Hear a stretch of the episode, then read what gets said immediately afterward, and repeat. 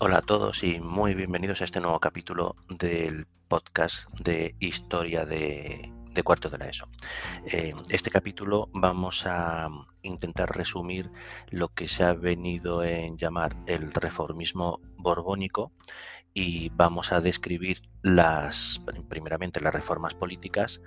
eh, que hicieron los Borbones durante el siglo XVIII y el primer tercio del siglo XIX y en el siguiente capítulo vamos a hacer un breve resumen de las, de las reformas económicas. Entonces, empecemos con las... Eh, antes de empezar con las reformas eh, políticas, vamos a recordar que el siglo XVIII 1700 se inició con la Guerra de Sucesión Española,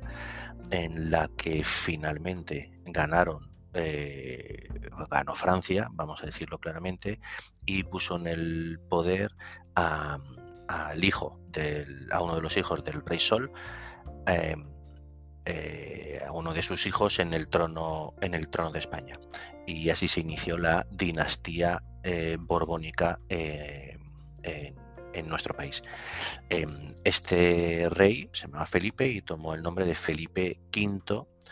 y su reinado duró 24 años. Hablamos sobre todo de Felipe V porque a ser el primero fue el gran iniciador de las grandes reformas y los grandes cambios que se produjeron durante, durante este siglo. Es un punto muy sencillo en el que de una manera muy resumida em, vamos a, dar cuatro, eh, cuatro tips, cuatro puntos para fijar claramente las ideas de lo que supuso eh, el reformismo borbónico, la forma de, de, gestionar el poder que tenían los borbones, sobre todo en contraposición a los reyes de la Casa de los Austrias que habían reinado en España hasta, hasta entonces. Y eh, para entender esto tenemos que entender que eh, los, los, reyes borbones en Francia desde hacía mucho tiempo Mm, habían eh, intentado o habían tenido como objetivo eh, una centralización del poder desde, desde París. Y para eso, tanto en las leyes, pero sobre todo en las costumbres, eh, se habían fijado como una idea, sobre todo durante el siglo XVII, en el siglo anterior, como una idea muy importante el, poder difundir las tradiciones eh, las costumbres em, de los francos, vamos a decir así, eh, al resto de los reinos de Normandía o de Bretaña o de Saboya em, que componían eh, el, reino de Francia. De tal manera que Francia era un estado totalmente centralizado en contraposición con eh, la España de los, de los Austrias, que podemos decir que era más vertical. Es verdad que había un rey, pero era un rey de diferentes reinos. Del reino de Castilla, del reino de Aragón, del reino de Valencia, del señorío de, de Vizcaya y Guipúzcoa, del reino de Navarra, etcétera, etcétera. Y cada uno de estos reinos tenía pues sus leyes, su fiscalidad, eh, tenía sus cortes y algunos de ellos, eh, algunas de estas eh, cortes y parlamentos, limitaban el poder del rey. Esta es la situación española en la que se encuentra eh, Felipe Felipe V, cuando comenzó, comenzó a, reinar. Y por otra parte, el, el primero de los puntos que tenemos que tener en cuenta es que el rey era el centro del poder, era del que emanaban todas las eh, decisiones, era el centro del poder absoluto y em, para reforzar ante el pueblo y ante los demás países esta imagen de poder, em, en España eh, Felipe V, al igual que ya habían hecho sus, su padre y sus abuelos en Francia, em, se construyeron o mandó construir o se restauraron o se reconstruyeron magníficos palacios como por ejemplo el actual de Madrid, como el Palacio de Aranjuez, como el Palacio de Río Frío en, los alrededores de Madrid también, o el Palacio de la Granja, incluso este eh, se construyó con, la orden tajante de que se hiciera a imagen y semejanza del, Palacio de Versalles. Entonces tenemos este primer punto em, eh, muy diferente de, los Austrias em, que el poder real absoluto debía estar em, eh, magníficamente representado eh, por, eh, por los, los, palacios y por el lujo que lo rodeaba, de tal manera que así se impresionaba no solamente al pueblo, sino que ah, se impresionaba también y se daba una idea o se daba una imagen eh, de magnificencia al resto de, países. Em, volviendo a la idea inicial de, de, la España, entre comillas, que se encontró Felipe V, el primer rey Borbón, em, muy poco centralizada, con fiscalidad y con leyes eh, muy poco homogéneas, em, intentó a imagen y semejanza que de lo que ocurrió en Francia, intentó centralizar el, poder suprimiendo eh, todas estas eh, diferencias eh, que había con lo que se llamó los decretos de, nueva planta. Los decretos de nueva planta fueron unas, unas leyes que mm, lo que hacía era suprimir directamente los fueros o las leyes que regían los diferentes territorios. En el libro de texto pone que en la corona de Aragón, pero ojo, se hizo en, en, diferentes eh, sitios. Eh, el único sitio donde, o los únicos territorios que se salvaron de los decretos de nueva planta fue el Reino de Navarra y los señorios de Vizcaya y Guipúzcoa. ¿Por qué? Porque Navarra y lo que hoy llamamos el País Vasco, desde el principio en la guerra de, sucesión, fueron leales a, fueron partidarios de los Borbones y eh, el primer rey Borbón quiso ser eh, generoso eh, con ellos o quiso recompensarles esa lealtad. Al contrario de lo que había ocurrido con los, los diferentes reinos y principados que componían el reino de Aragón, que era el propio reino de Aragón, el reino de Valencia, el, reino de Baleares y el principado de Cataluña, que habían sido eh, leales a la causa del archiduque Carlos eh, de Austria y bueno, em, al formar parte, vamos a decirlo así, del bando perdedor, fueron, entre comillas, los que más eh, sufrieron los decretos de nueva planta. Pero no hay que olvidar que los decretos de nueva planta también afectaron a, las instituciones que hasta entonces regían eh, las leyes en las Indias, en América, como es el Consejo de Indias, y las leyes castellanas. Eh, también fueron las que fueron de obligado cumplimiento en, en América,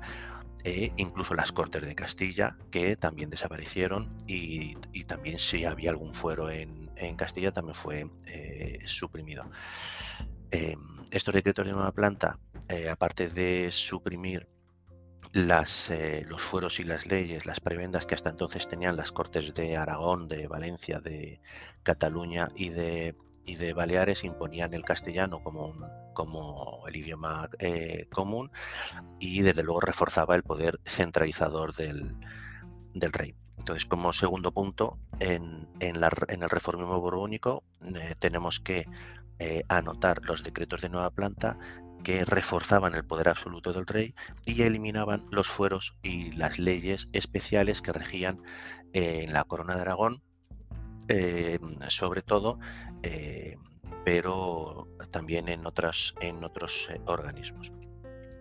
También el modelo de gobierno fue, fue cambiado. Si recordáis, los austrias sobre todo se, se, valían de un válido, valga la redundancia, es decir, una persona, un noble, que a modo de, de presidente de un gobierno eh, absoluto era el que hacía y deshacía era el que tomaba todas las decisiones. Sin embargo, los Borbones, a imagen y semejanza de lo que pasaba en Francia, eh, no tenían un único, un única, no, una única persona, eh, no descansaba el poder administrativo, sino que lo organizaban en ministerios o en, o en secretarías, se, llamaban así. Entonces tenían, sobre todo había tres tres grandes áreas. el área de estaba el ministro de Estado, el ministro de Marina y el ministro de Hacienda. El ministro de Estado que se gestionaba todo lo que era la, cuestión interna vamos a decirlo así, la de Marina se llama de Marina por la importancia que tenía la Armada en aquellos días, dado la importancia del comercio y las relaciones con América y Filipinas y otras colonias, se daba siempre mucha más importancia a la armada que al, ejército de tierra, por eso la secretaría se llamaba de, Marina y luego la Secretaría de Hacienda, el Ministerio de Hacienda, que se ocupaba de todas las cuestiones económicas del reino. Así que el tercer punto a retener, después de los palacios construidos de los decretos de nueva planta es que la forma de gobierno cambió nombrándose ministros o, secretarios de despacho de Estado, Marina y Hacienda. Y por último, en el cuarto punto, tenemos la política exterior. La política exterior cambió radicalmente con los Borbones. Obviamente, como eran hijos, primero hijos, luego primos de los reyes de Francia, eh, la política de, alianzas de España, vamos a decirlo así, se estabilizó bastante en el sentido que se produjeron unos pactos de familia, se llaman así porque fueron varios pactos, eh, eh, que yo recuerde al menos tres pactos de familia distintos. El más importante es el tercero, del que hablaremos ahora.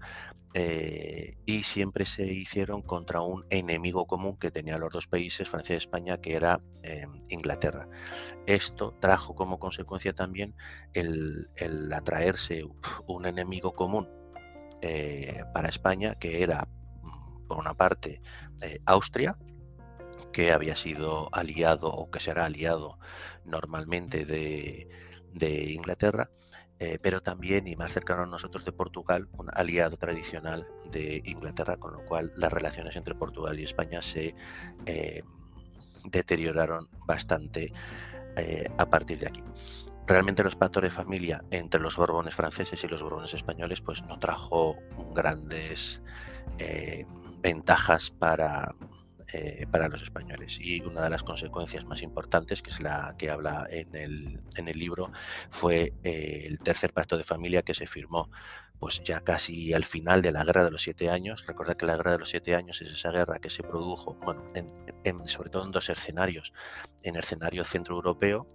entre una guerra entre Rusia, bueno, entre Prusia, Austria y Rusia por el control de Silesia y de ciertas zonas de lo que hoy eh, componen la República Checa y, Alemania, pero también un, escenario de batalla en América, eh, primero entre Inglaterra y Francia y luego al meterse España, pues entre Inglaterra y España. Eh, de, de resultas de esta guerra de los siete años, en la que España, eh, merced al tercer pacto de familia, se metió tarde y se metió, y se metió mal, cuando Inglaterra ya casi había expulsado a Francia de, Norteamérica. Em, pero bueno, supuso para España que Inglaterra pues invadió la ciudad de La Habana en Cuba o invadió la ciudad de Manila eh, en Cuba. Es verdad que intentó invadir mm, otros sitios y se le rechazó y por contra de en en el Río de la Plata, en Buenos Aires, vamos a decirlo así, como España y Francia habían invadido Portugal eh, para crear un nuevo frente de guerra eh, eh, por parte de, Inglaterra y porque Portugal era aliado de, Inglaterra, pues las tropas, tropas españolas de Argentina invadieron Brasil, que era colonia o formaba parte del reino de Portugal. Bueno, fueron batallas pues, en aquel momento eh, importantes o interesantes. Lo más importante es que las consecuencias de esta guerra, las consecuencias a corto plazo fueron claramente desfavorables para Francia, que perdió pues, todos los territorios o las colonias que tenía en el, en el norte de América. Para España fue casi neutral porque es verdad que tuvo que dar la Florida a, Gran Bretaña, pero a cambio eh, Francia le dio la Luisiana. Em,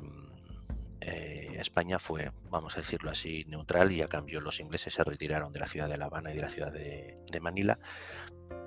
Y, en la India,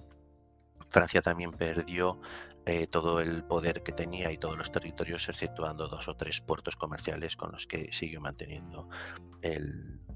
comercio. Bueno, eh, cuatro puntos a retener con el reformismo británico primero la ensaltación del poder real mediante grandes construcciones y grandes edificios y grandes eh, palacios. Segundo, los decretos de nueva planta para homogeneizar, para centralizar, vamos a decirlo así, el poder absoluto y real y para homogeneizar eh, las leyes y la fiscalidad en todo el, territorio español, incluyendo sus, sus, colonias, un cambio en la política, en la forma de gobierno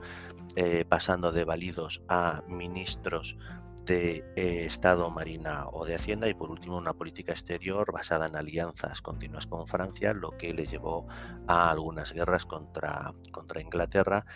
eh, y contra y contra Portugal, que bueno, fueron, vamos a decirlo así, neutrales para España. Así que, bueno, este punto de las reformas políticas lo vamos a dejar eh, aquí y eh, os invito a escuchar el siguiente podcast, las reformas económicas durante el siglo XVIII de los Borbones. Gracias por escucharme, escucharme y os animo a seguirme en Twitter en el usuario arroba historia 4 eso. Gracias y hasta el próximo capítulo.